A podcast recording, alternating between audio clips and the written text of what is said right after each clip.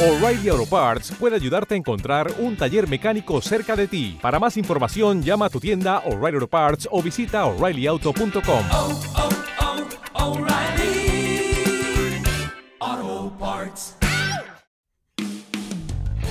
Te damos la bienvenida a este espacio del reto Nuevo Testamento, en donde leemos y comentamos las escrituras buscando ser iluminados por la revelación divina. Con nosotros, Luis Beltrán. A la lectura Lucas capítulo 11. Estamos súper juiciosos leyendo todos los días un capítulo por día y esto funciona muy bien, me ha parecido muy bien. Padre, en esta mañana te doy gracias por el capítulo 11 de Lucas. Te ruego, Señor, que una vez más nos abras este capítulo como hiciste con los jóvenes en Emaús, Señor. Cuando los jóvenes iban a camino de Emaús, tú les abrías la escritura y ellos podían, sentían arder su corazón mientras tú les abrías la escritura, Señor. Mientras tú les hablabas la palabra, su corazón ardía. Y así queremos que pase esta mañana, Señor. Haznos arder el corazón, Señor, de pasión, de eh, emoción, de belleza.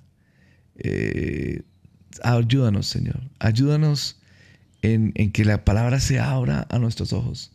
En el nombre de Jesús lo pedimos y te damos muchas gracias por esta mañana. Te clamo por aquellos que están esta mañana en situaciones de enfermedad, los que se conectan desde una clínica, los que se conectan desde la cárcel, los que se conectan en diferentes situaciones anímicas, eh, situaciones económicas, situaciones familiares.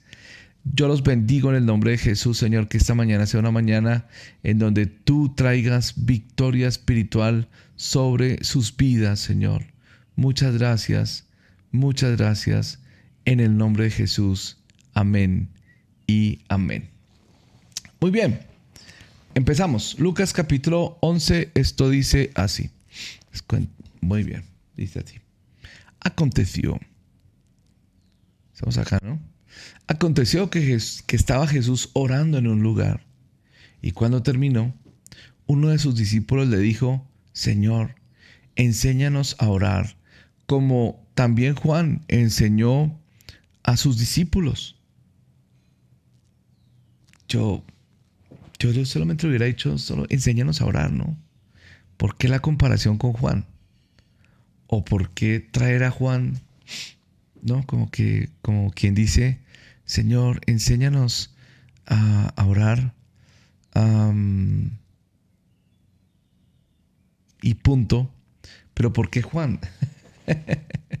una pregunta bobita para una respuesta bobita. Pues seguramente porque eh, obviamente muchos de ellos habían sido discípulos de Juan.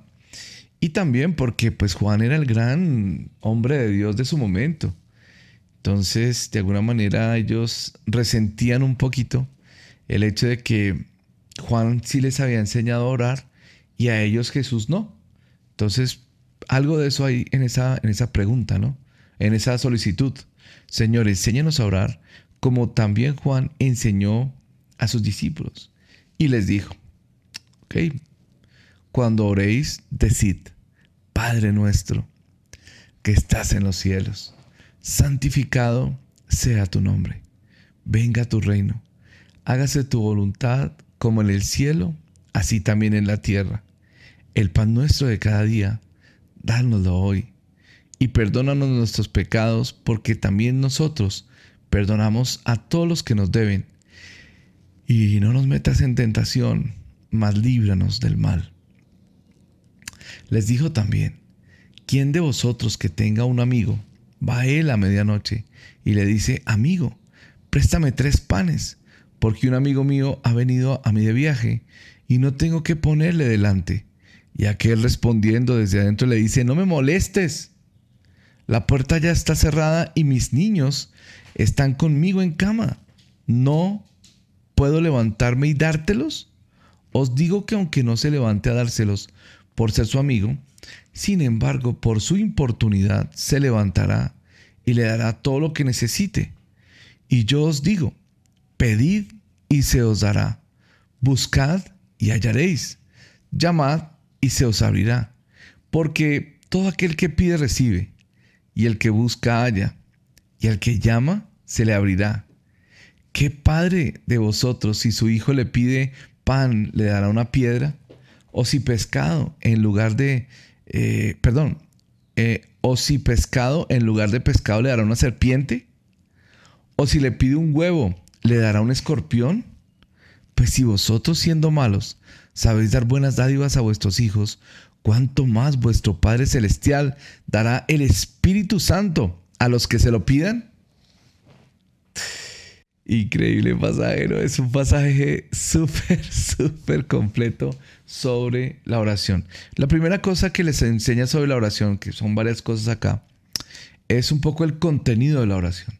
Lo primero que les enseña es un modelo en donde hay un contenido que ellos podrían usar en la oración. Ahora, en Mateo capítulo 5 eh, y capítulo 6, es claro el Señor al decir, no hagan vanas repeticiones. No crean que por la palabrería van a ser oídos. Entonces, no creo que el Señor esté diciendo que esta oración debe ser repetida eh, tipo loro, de memoria, sin ponerle sentido a las palabras, mm, vez tras vez, porque no creo que ese sea el sentido que el Señor eh, le dio a esta oración del famoso y llamado Padre Nuestro. Yo pienso que es un modelo en el que hay unos elementos que nos enseñan cómo orar. Por ejemplo, primero que nada, dirigirnos al Padre y que no es Padre mío, mi Padre, sino Padre nuestro, porque me da la impresión que les está enseñando a orar congregacionalmente. Por eso no es como mi Padre, tal cosa, sino Padre nuestro, el pan nuestro de cada día. ¿Viste? nosotros perdonamos a los que nos ofenden. O sea, es una oración comunitaria, primero que nada. No es una oración personal a solas, no es una oración comunitaria. Segundo, me parece que es importante comprender que hay como unos, unas prioridades en la oración. Y eso es lo que nos deja ver, que la primera parte es enfocada en el Padre, enfocada en, en su nombre, enfocada en su reino, enfocada en su voluntad, ¿no? Es como primero un reconocimiento de, mm, de, la, de, lo que es el Padre, de lo que es eh, su reino, de lo que es su voluntad, de lo que le agrada a Él. Es un reconocimiento de su señorío, es un reconocimiento de nuestra pertenencia y sujeción. Es poder decir antes de entrar a orar, Señor, antes de pedirte cualquier cosa, yo declaro mi sujeción a tu voluntad, porque no vengo a orar para imponerte mi voluntad, sino que vengo a orar para hacer tu voluntad. ¿Entiendes? Entonces es una oración en donde el, el, Señor nos está enseñando que en, que en esta oración no venimos a darle órdenes a Dios, no venimos a frotar la lámpara de Aladino, no venimos a mm, pedir lo que se nos dé la gana, perdón la expresión, venimos prioridad número uno en la oración. No se te olvide, no venimos a hacer nuestra voluntad, venimos a hacer su voluntad. Venimos a que se establezca su reino. Antes que nada, que sea santificado su nombre. Estas expresiones tienen un sentido bíblico muy, muy importante. El nombre del Señor ni lo mencionaban. El nombre del Señor era tan santo, tan majestuoso, que ni lo mencionaban. Y por el contrario, era santificado en el sentido de que era un nombre sagrado, que no, no lo usaban en vano, que no lo estaban mm, haciendo quedar mal, sino que por el contrario, nuestro compromiso es que si tú eres nuestro Padre, nosotros nos dedicaremos a santificar tu nombre en todo lo que hacemos y que tu nombre sea exaltado como el del santo cuando nos vean a nosotros. Que nos comprometemos, Señor, antes que nada con tu reino. Que nos comprometemos que tu voluntad sea hecha en la tierra como ya se hace en los cielos. Entonces, este comienzo del Padre nuestro es una tremenda enseñanza de que no se trata de nosotros, se trata de Él. No se trata de nuestras peticiones, Se trata de Él. Venimos antes que nada a pedirte, Señor, a encontrarnos para hacer tu voluntad. Y eso es un compromiso importante y grande. Luego sí, comienza entonces esta otra sección en donde hay unas peticiones a necesidades particulares, como necesidades físicas, el pan nuestro de cada día, dándolo hoy, pero una vez más, el pan nuestro. No es una oración egoísta como que dame pan a mí, no me importa lo que pase con mi vecino, no me importa lo que pase con mi compañero, con mi amigo, con mi hermano. No, aquí es el pan nuestro de cada día, dádnoslo hoy. Es decir, Señor, te pido que me des mi pan y que le des el de él. Y que si no le alcanza para él, entonces yo voy a agarrar el mío y lo voy a compartir con él. ¿Entiendes? Es una oración de comunidad. De comunidad que entiende que las necesidades de unos y otros son de todos. ¿No? Esto, esto es una cosa em, hermosísima y es una lección de compartir muy grande. O sea, en el Padre Nuestro hay tanta, tanta enseñanza que podríamos hacer horas de predicación solo, versículo por versículo, del Padre Nuestro, en serio. Podríamos hacer series de predicación solo del Padre Nuestro. A propósito, voy a hacer una serie sobre el Padre Nuestro en mi canal, arroba Luis H. Beltrán. Cuando se quieran conectar a ese canal, vayan, porque voy a hacer una serie sobre esto. Estoy seguro de que esto sería una bendición hacerlo. Em, otra parte, perdónanos nuestros pecados porque también nosotros perdonamos a todos los que nos deben. Entonces, em, el Señor sabe que uno de los principales impedimentos para que la oración sea respondida es no perdonar los pecados, no perdonarle a otros em, sus faltas contra nosotros. Entonces, eh, digamos, en cuanto a ser hijos, los pecados ya están perdonados totalmente. Pero en cuanto a la amistad con el Padre, hay cositas que hacemos que nos distancian un poquito, ¿no? Como que el Padre dice, oh Dios, hombre, ¿qué estás haciendo? Y tenemos que ir a pedir perdón, pero muchas veces el Señor dice, pero ¿cómo quieres que te perdone o que esté bien contigo si tú estás eh, maltratando a los demás y sobre todo no perdonando. tú tienes que perdonar para ser perdonado en este sentido de comunión cristiana, en este sentido de amistad con el Padre. Y creo que eh, entonces eh, el Señor Jesucristo aquí dice que lo normal de todo cristiano es perdonar. Que lo normal de todo cristiano y lo que fluye de su nueva vida, de su nueva naturaleza, de su naturaleza de hijo, es perdonar.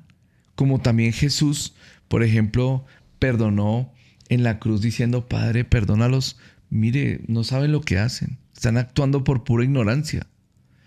Entonces, creo que el Señor asume que mm, el cristiano eh, está comprometido con, con la voluntad de Dios y la voluntad de Dios es perdonar. Ojo que siempre lo aclaramos que una cosa es perdonar y otra cosa es reconciliarse, ¿no? Reconciliarse tiene que ver con un cambio en la vida de la otra persona, mientras que eh, perdonar es un asunto voluntario que hacemos independientemente de lo que haga la otra persona. Perdonar es algo que hacemos aquí en, lo profundo del corazón, mientras que reconciliarse sí es un asunto entre los dos.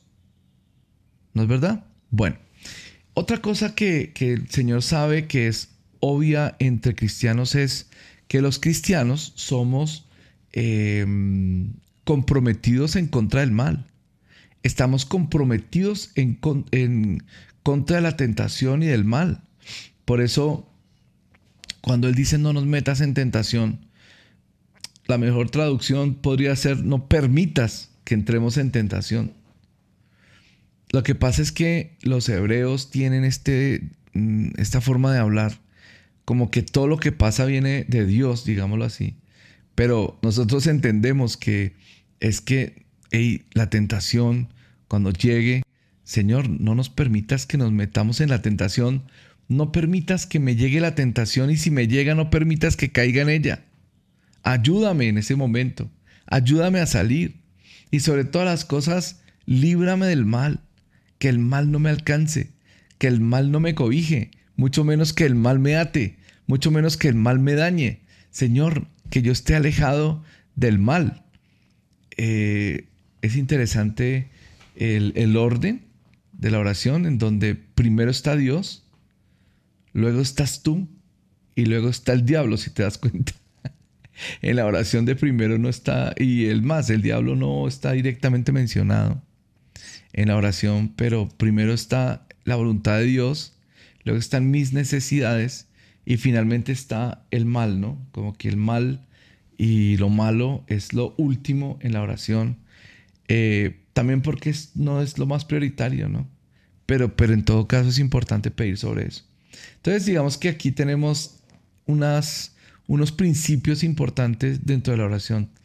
Que la oración es al Padre, que la oración es comunitaria, que la oración prioriza la, eh, a Dios, su nombre, su reino, su voluntad, que en segunda instancia está nuestras necesidades y que lo principal del asunto es la vida de consagración, la vida de obediencia, la vida de perdón. La oración demuestra, denota claramente que el que ora esta oración es una persona comprometida con la voluntad de Dios y de hacer lo que él le agrada antes que venir a pedir a la lámpara de Aladino, ¿no?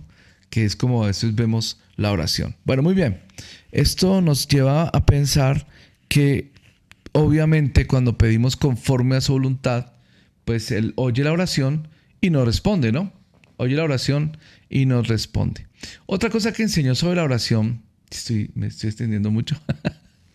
Otra cosa que enseñó sobre la oración aquí es, dice, ¿quién de vosotros que tenga un amigo? Entonces, creo que está hablando sobre la importancia de mm, orar mm, sin pensar en Dios, digámoslo así. Como que dice, mira, una persona humana te responde por fastidio, te responde porque lo tienes desesperado, te responde por tu insistencia, ¿no? Pero Dios no es así. O sea, si un ser humano te responde por pura insistencia, no te preocupes que Dios está pendiente de tus necesidades. O sea, eh, pide y se te dará, busca y hallarás, llama y se te abrirá, ¿no? Eh, fíjate, fíjate la expresión en el versículo 9 que, y yo os digo, o sea, esto que acabo de contar del amigo que llega de noche y tal, y que se levanta y le da, digamos que eso es un nivel humano. Y si eso es en un nivel humano, imagínate en un nivel divino, en donde Dios no se duerme, no se cansa, no está acostado, no está diciendo, hey, este no es un buen momento para pedirme, sino que siempre está listo para escuchar. Entonces, ya trayendo obviamente lo de la voluntad de Dios, el reino de Dios, todo lo demás que trae el Padre nuestro, pedid y se os dará. Es parte del discurso, buscad y hallaréis. Llamad y se os abrirá. No voy a pedir cosas locas, no voy a pedir cosas fuera de la voluntad de Dios, no voy a pedir cosas que, que, que, que me dañen o dañen a Dios o su, su obra, pues, ¿no? Pero sí está claro, sí está claro aquí que que pedir, que llamar, que buscar, son acciones que tenemos que hacer comprendiendo que tenemos un Dios bueno, un Dios que está pendiente de nosotros, un Dios que no se duerme, un Dios que no se cansa, un Dios que es bondadoso, ¿no? A veces la persona no pide por eso, porque dice, no, es que no quiero cansar a Dios, es que Dios ya debe estar aburrido conmigo, es que Dios, no. no, no humanices a Dios. Dios es Dios. Ahora, otro punto de la, mostrando esa bondad de Dios dice, mire, si ustedes siendo malos padres, si su hijo le pide una piedra, usted no le va a dar, si le, le pide un pan, no le va a dar una piedra, o, si le va a dar un, un, pescado, no le da una serpiente. Y bueno, está mostrando claramente que un papá en sano juicio, un papá relativamente, digamos, lo normal, ¿no? Porque hay papás de verdad y mamás muy malos. Pero un papá en lo normal de la vida jamás buscaría darle cosas malas a sus hijos. Entonces, el padre de los hijos, bondadoso, que siempre nos da el Espíritu Santo como respuesta, y esa es la gran respuesta, como decíamos en las veces en que hemos leído esto, es que la gran respuesta de la oración es el Espíritu Santo. Y lo decíamos en alguna ocasión así, porque si yo pido, por ejemplo, provisión económica y Él me da el Espíritu Santo, el Espíritu Santo me da el poder para conseguir esa provisión económica. Si yo pido em, fuerzas, Él me da el Espíritu Santo, que es el que me da fuerzas. Si yo pido amor por mi familia, Él me da el Espíritu Santo, que es el que me da el amor por la familia. Por eso, cuanto más vuestro Padre Celestial dará el Espíritu Santo a los que se lo pidan. O sea, aquí tenemos una tremenda y poderosa lección sobre la oración. Varias cosas, ¿no? En cuanto al contenido de la oración, entonces decíamos primero Dios, su voluntad, su reino, su, su nombre, ¿no? Es lo primero. Luego nuestras necesidades y luego el mal, ¿no? Luego el, el perdón, el mal, ¿no? Las acciones negativas. No ir como de primero ya de una vez al grano, sino como primero adoración, alabanza, primero Él, sujeción, compromiso con su voluntad.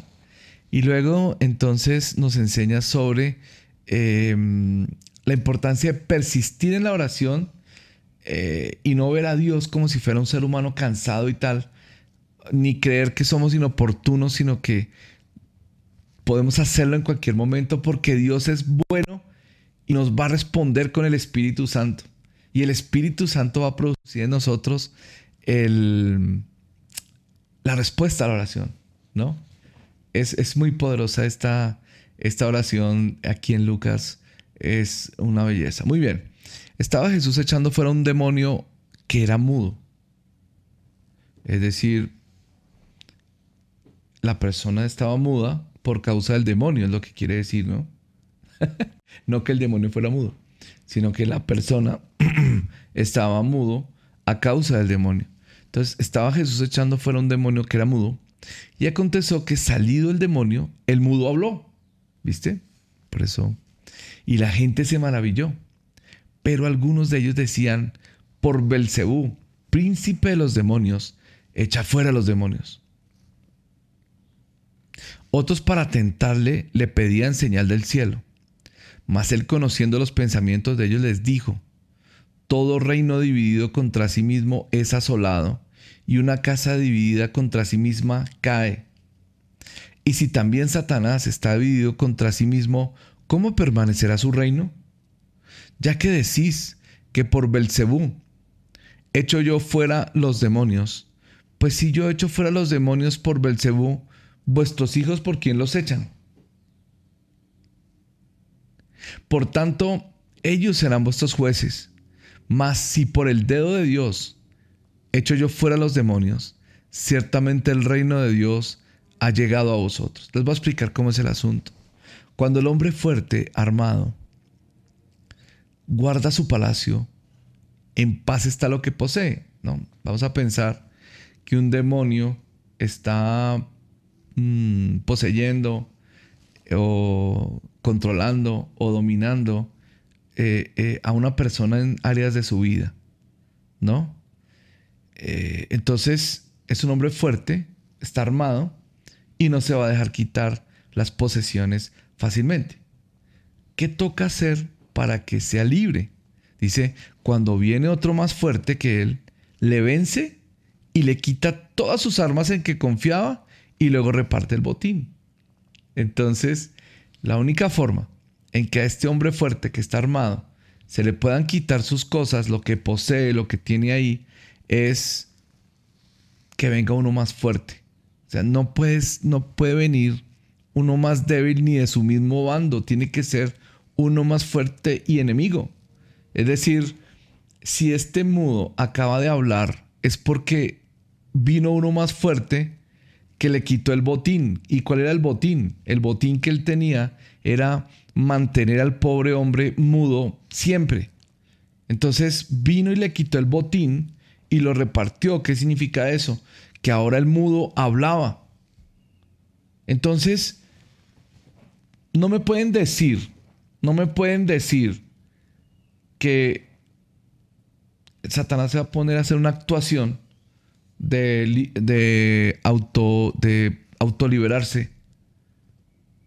Es decir, lo que están viendo ustedes frente a ustedes es que el reino de Dios se establece a través de estas liberaciones porque uno más fuerte, el rey de reyes, el señor de señores, viene, vence a, estos, a este hombre fuerte que está sobre la vida de la persona y reparte el botín. Es lo que está diciendo el Señor.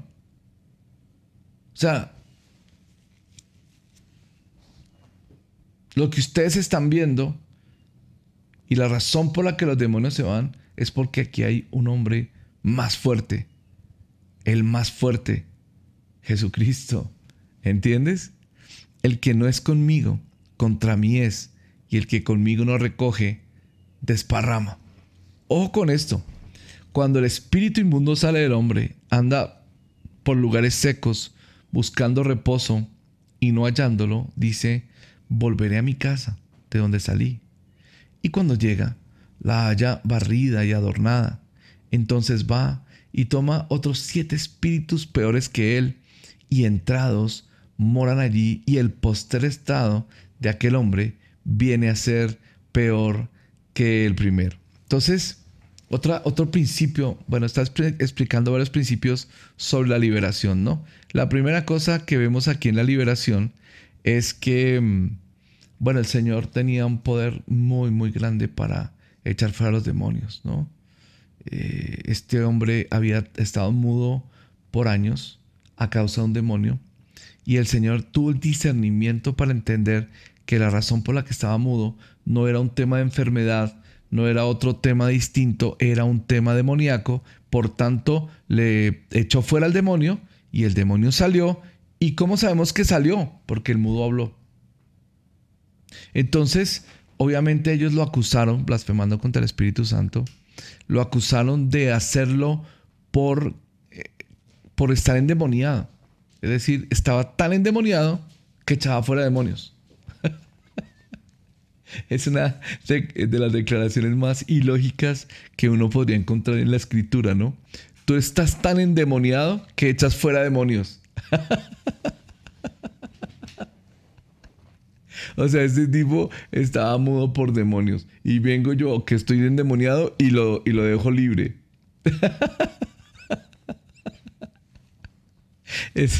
Son, son muy locos estos manes.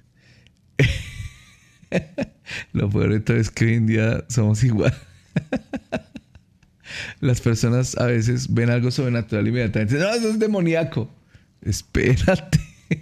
Espérate, hay que ver el fruto. Hay que ver el fruto. Porque el demonio, el demonio, la persona habló. La persona habló. O sea, que hay un fruto que no puedes negar. No puedes negar que está hablando. No puedes negar que antes estaba mudo, por años estuvo mudo, todo el mundo sabía que estaba mudo y ahora habla. Eh, Es porque está libre, ¿no? Está libre. Entonces, estos locos inmediatamente dicen que está endemoniado. Y Jesús enseña algo magistral aquí. Cada vez que hacemos una liberación, tenemos que entender que mm, viene un hombre fuerte, más fuerte que el que está ahí, y que puede despojarle de aquello que está reteniendo. Es como si el, el demonio fuera un secuestrador que tiene la salud o que tiene eh, la vida de, de una persona en, en una fortaleza, en una esclavitud, en una cautividad, ¿no? Entonces, eh, cuando Jesús viene sobre la vida de la persona, la, Jesús es el hombre más fuerte y por tanto las armas y todo lo que el otro tiene se debilitan ante él. Y entonces él puede, digamos, echarlo fuera y tomar el botín y repartirlo, es decir, soltar la aflicción, soltar lo que tenía atado. Es lo que está explicando Jesús. Es lo que está explicando Jesús. Mm, es lo que está explicando Jesús aquí. Bueno, muy bien. Entendemos eso, ¿no? Entendemos eso. Y también entendemos que la persona tiene que ser llena de Dios y del Espíritu Santo, porque es posible que si, si simplemente es liberado, pero no se llena, el, su posterior estado puede ser peor, ¿no? Eh, en otras palabras, es que no hay forma de estar neutro. O estás en el Señor o estás en el diablo, pero no estás neutro, no hay neutralidad. El que no es conmigo es contra mí, no hay neutralidad. Si está diciendo, mira, o eres libre y te llenas de Dios, o eres libre y te vas a llenar de más demonios. Es lo que está diciendo aquí Jesús. No hay forma de estar neutral en estos temas. Por eso yo me lleno del Señor. ¿Me entiendes? Yo me lleno del Señor y me lleno del Espíritu. Ok. Mientras él decía estas cosas, mientras él decía estas cosas, una mujer de entre la multitud levantó la voz y le dijo, Bienaventurado el vientre que te trajo y los senos que mamaste. O sea, esta sería una perfecta oportunidad, una oportunidad única y feliz Perdónenme esto que les voy a decir. Voy a subrayar este pasajito aquí. Vamos a subrayarlo de amarillo. Esta es una oportunidad única y feliz. Una oportunidad de oro para que el Señor dijera, es verdad. Y de aquí en adelante ustedes la venerarán y la tendrán en sus templos con imágenes y en sus casas recordándola. ¿Me entiendes? Era la oportunidad perfecta. Si esa es la voluntad del Señor, esta sería la oportunidad perfecta para que el Señor dijera, mira, cada vez que recuerden a mi madre, ella, ¿me entiendes? Pídanle a ella que ella los ayudará. En fin, este era el momento perfecto y la oportunidad perfecta para que Jesús comenzara esa veneración a María y, y estableciera eso que hoy en día buena parte de la cristiandad hace. Yo no digo que, o sea, pienso que, que, muchos cristianos lo hacen por ignorancia, ¿no? Especialmente los católicos, ¿no? Los, o también en, parte los ortodoxos, ¿no? Eh, veneran las imágenes de María y toda esa cuestión. Um, yo digo que es por ignorancia. Y ojo con esto, que amamos a María y la admiramos y sabemos que sí es bienaventurada y que es única. O sea, eso es innegable y que está en la presencia de Dios y que nosotros no la odiamos, sino que la amamos. Claro que sí, es nuestra hermana en Cristo. Claro que sí, es salva, ¿no? Es santa, eso es sin duda. Pero de ahí a venerarla con imágenes y todo lo demás, no. Esta es la oportunidad perfecta para que Jesús dijera, sí, háganle imágenes, hagan todo. Pero la respuesta de Jesús es increíble. Dice, antes, bienaventurados los que oyen la palabra de Dios y la guardan. La ponen verde. Míralo. O sea, Jesús responde, no, te voy a decir quiénes son los más bienaventurados, incluida ella, ¿no? Los que oyen la palabra de Dios y la guardan. Entonces, noten que aquí ya hubo un primer intento de veneración a María y Jesús centró el asunto, diciendo, mira, bienaventurados todos los que oyen la palabra de Dios y la guardan. Esos son los verdaderos bienaventurados, incluida ella porque ella también hace la voluntad de Dios y la guarda, ¿no? Ella es un ejemplo, ella es una bendición, pero no más, no, no para venerarla, no para venerarla mucho menos adorarla. Y ni tampoco es intercesora. No necesitamos de un intercesor. Tenemos al Espíritu Santo que intercede por nosotros. Tenemos al Señor Jesús, que es el sumo sacerdote y está todo el tiempo intercediendo por nosotros. No necesitamos más intercesores, ni santos ni virgen. No necesitamos intercesores. Podemos ir a la oración, como aprendimos hace un momento, en el nombre de Jesús, directamente al Padre tenemos acceso directo a la presencia del Padre a través de Jesús. Perdón, no necesitamos intercesores.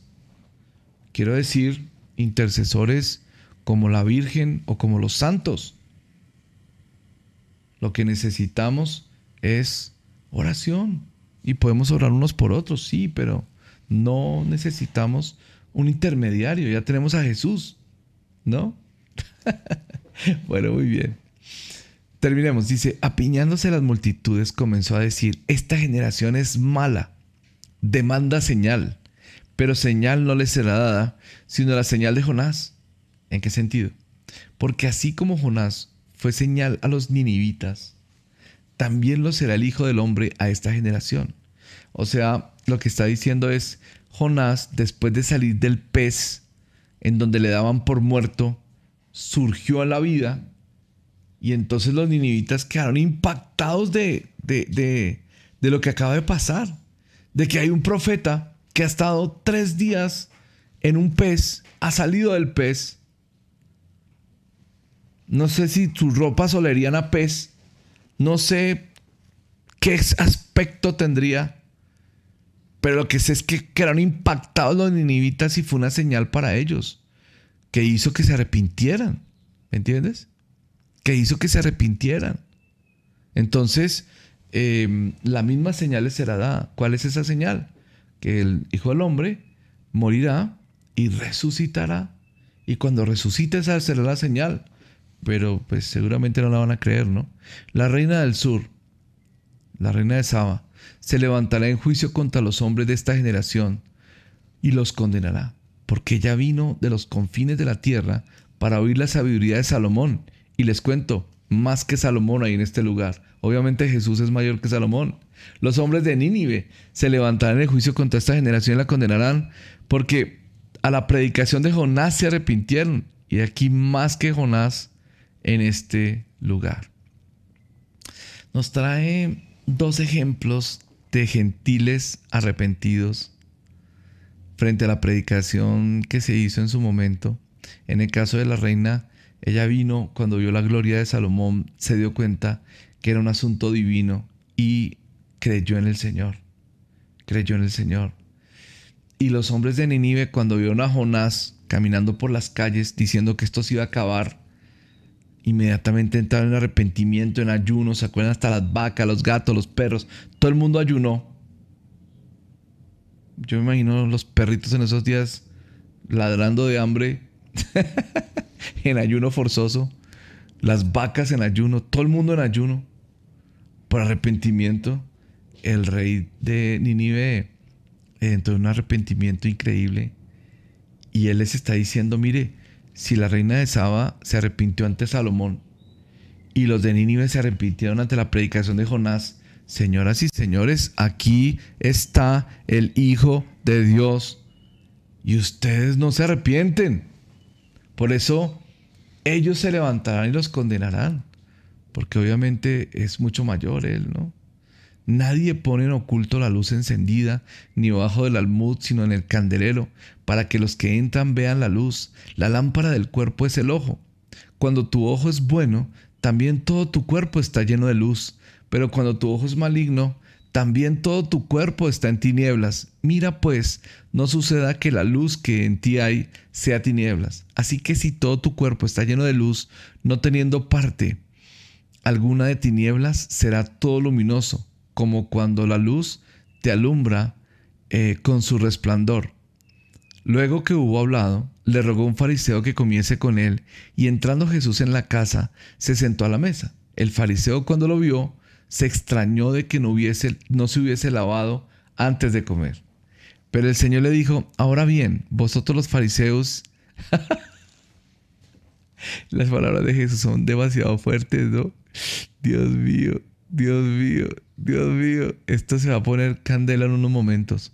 Oiga, tengo que, tengo que leer porque se, se nos va el tiempo y, y esto está tremendo. ay, ay, ay, ay, ay. Em, el fariseo cuando lo vio se extrañó de que no se hubiese lavado antes de comer, tradiciones de ellos, ¿no? Tradiciones que no están en la escritura. Tradiciones que imponían los fariseos como si fueran palabra de Dios, pero que no están en la escritura. Es como cuando tú vas a una cierta iglesia y te dicen que toca predicar de corbata. Pues uno dice, pues sí, es una tradición bonita arreglarse para Dios, pero ¿eso dónde está en la Biblia? O sea, en la Biblia no hay un mandamiento bíblico sobre eso.